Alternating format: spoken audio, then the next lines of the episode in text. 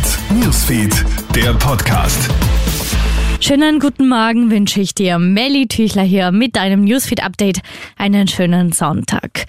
Wieso ist ein Kind in der Lage, ein anderes zu töten? Rund eine Woche ist es her, dass der Mord an einer Zwölfjährigen ganz Deutschland und die Welt erschüttert. Insbesondere, weil die Mörderinnen des Mädchens ebenfalls erst 12 und 13 Jahre alt sind.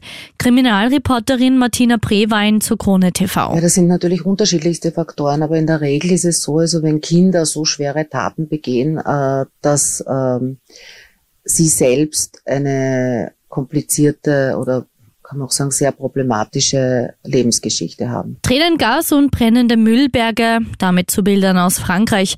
Bei Protesten gegen die Pensionsreform von Präsident Emmanuel Macron ist es gestern den dritten Abend in Folge zu Zusammenstößen zwischen der Polizei und Demonstrierenden gekommen.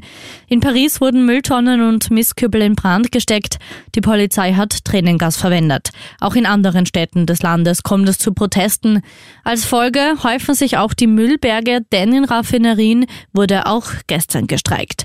Die Menschen lehnen die Erhöhung des Pensionseintrittsalters von 62 auf 64 Jahren ab, die Macron ja am Donnerstag unter Umgehung einer Parlamentsabstimmung durchgesetzt hat. Und eine Revolution mit Nebenwirkungen. Kaum ein anderes Medikament sorgt derzeit in den USA für so viele Schlagzeilen wie Ozempic eigentlich als Arznei für Diabetikerinnen und Diabetiker entwickelt und zugelassen, boomt die Verwendung als Diätspritze bei Kosten von rund 900 Dollar pro Monat, vor allem bei Reichen.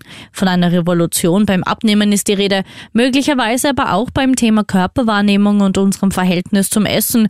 Völlig offen sind die gesundheitlichen und gesellschaftlichen Folgen.